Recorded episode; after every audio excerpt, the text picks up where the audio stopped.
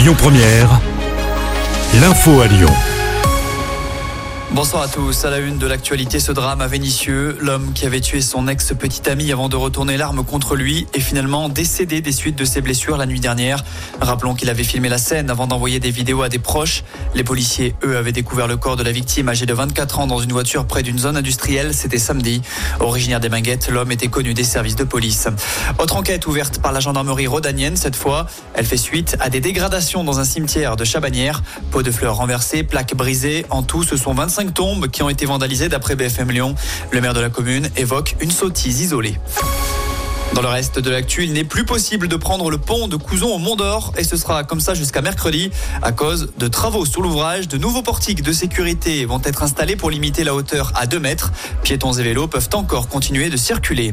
Route toujours, la circulation au niveau de Givor va être encore un peu plus compliquée.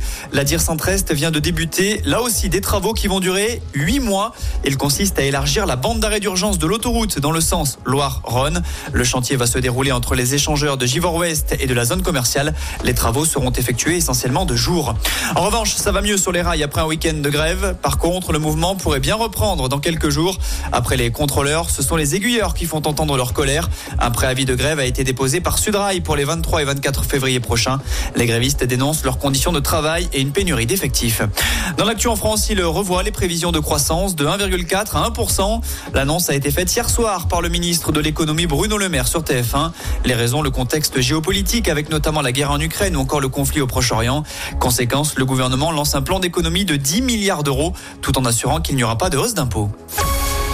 On passe au sport avec cette jolie performance du Loup ce week-end. Les rugbymen lyonnais ont battu La Rochelle samedi soir. Succès 28 à 17 qui les relance dans la course au maintien en top 14. En foot, on n'arrête plus l'OL. Les Gones sont 11e de Ligue 1 ce lundi. Ils ont battu Nice vendredi soir. Succès à 1-0, le troisième de suite en championnat. Et puis aujourd'hui est un jour particulier pour l'ex-patron de l'OL, Jean-Michel Aulas, est décoré à l'Elysée par le président de la République, Emmanuel Macron en personne. Il reçoit le grade de commandeur de l'Ordre national du mérite. Une distinction qui récompense l'esprit d'initiative, l'action pour aller de l'avant dans les domaines de l'industrie comme Écoutez votre radio Lyon Première en direct sur l'application Lyon Première, lyonpremière.fr et bien sûr à Lyon sur 90.2 FM et en DAB+. Lyon Première